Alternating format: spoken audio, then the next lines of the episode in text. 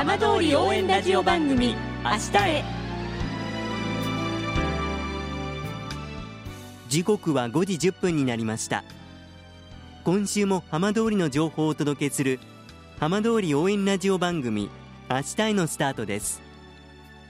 まずは今週の浜通りニュースです。原発事故に伴う富岡町の帰還困難区域の特定復興再生拠点区域全域の立ち入りが16日緩和されました。与野森地区を中心としたおよそ390ヘクタールについて許可証なしで立ち入りができるようになりました。さて毎週土曜日のこの時間は浜通りのさまざまな話題をお伝えしていく15分間。震災と原発事故から10年半。ふるさとを盛り上げよう笑顔や元気を届けようと頑張る浜通りの皆さんの声。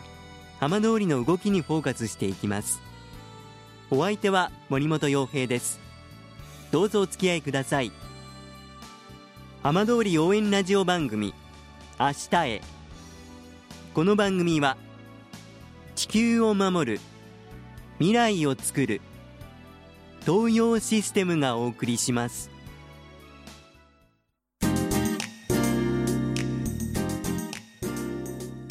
代わっては浜通りの話題やこれから行われるイベントなどを紹介する浜通りピックアップです。今週はふるさと飯舘村をもって開発したオリジナルコーヒーについて新潟市鈴木コーヒーの佐藤俊彦さんにお話を伺います。佐藤さんよろしくお願いします。はいよろしくお願いします。佐藤さんは今新潟で復興支援のコーヒー作っていらっしゃるということなんですがこちらどんなコーヒーなのかまずちょっと教えていただけますか？飯舘村と友好関係にある国がラオスという国なんですよ。でそちらのコーヒー豆を使おうということからまず始まりまして、ええ、コーヒーってもともとフルーツなので割とこうフルーティーさが際立った味わいになるんです、ええ、要は酸味ですよね。フルーティーさがあるような味わいとあとは香りも非常にこう香りが立つような、ええ。うん、あの袋を開けた瞬間にあのファーッと香るような非常に華やかな香りがしますので味わいとしてはフルーティーな酸味が特徴的ですね。あそうなんですか、はい、で今佐藤さん新潟にいらっしゃいますけれども、はい、ご自身は飯舘なんですよねそうです飯舘村出身ですね5年前に郡山にいたんですけれどもその郡山にいてその福島の現状をさまざま私なりにいろいろ考えさせてもらったところやっぱりこの福島で何かをするのではなくてどこか離れた県外で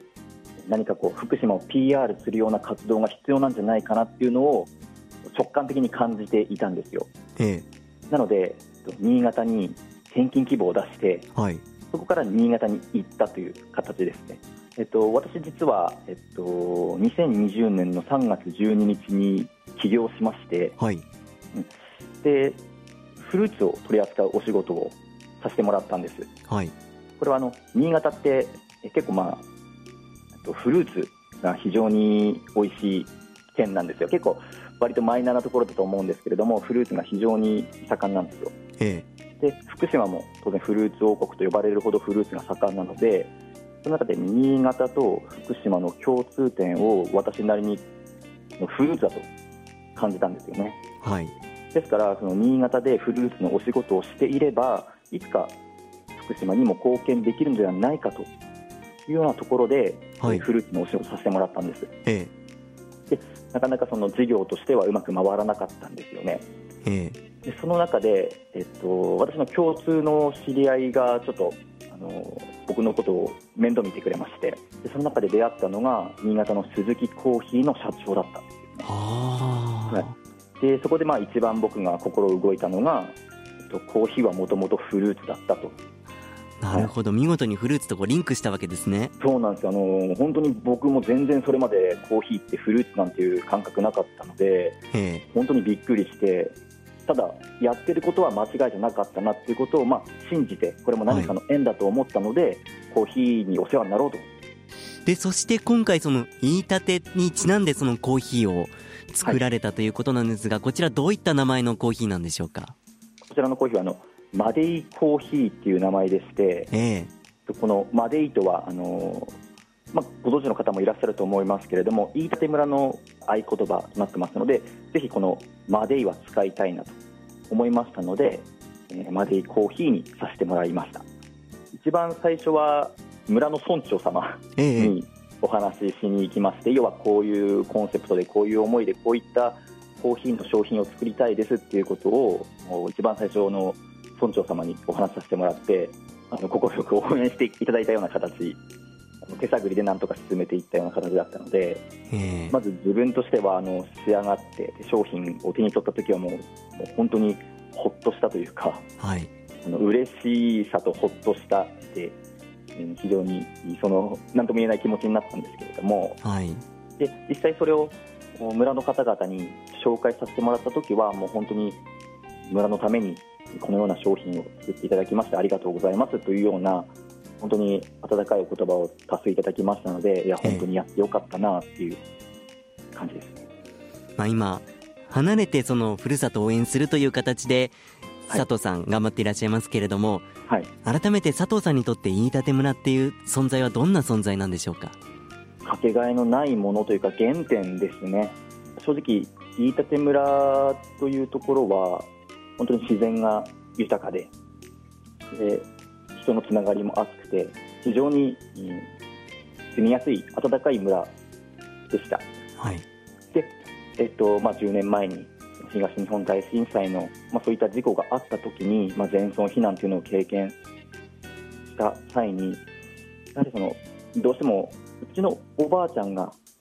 村に戻りたい村に戻りたいということをずっと言ってましてなんで戻りたいのかなという時やっぱり、その自然が豊かで人とのつながりが人とのつながりがあってやっぱり離れたからこそその村に対しての思いっていうものがどんどんどんどん湧き上がってきたなというふうに思います。なので僕にとってまあ飯舘村というところは当然生まれ故郷なので、まあ、原点という言葉がふさわしいのかななんても思いますね。本当にその言いたてを純粋に応援する思いで作られたあのマデイコーヒーですけれども、はい、飲みたいなっていう方どうすればいいんでしょうか？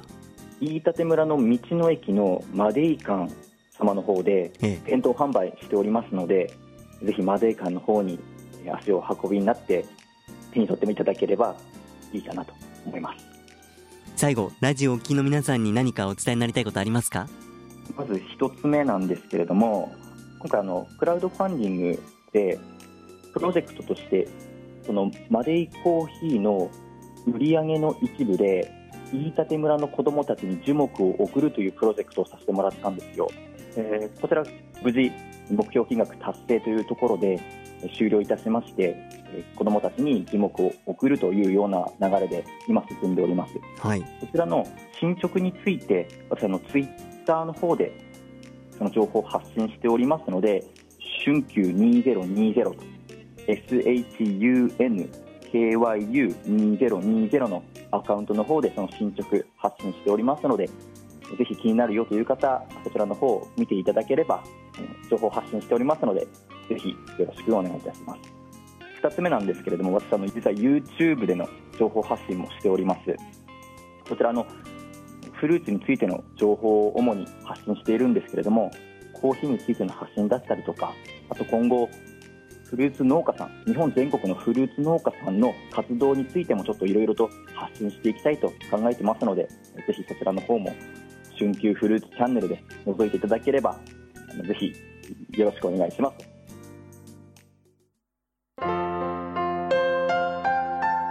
浜通り応援ラジオ番組明日へ。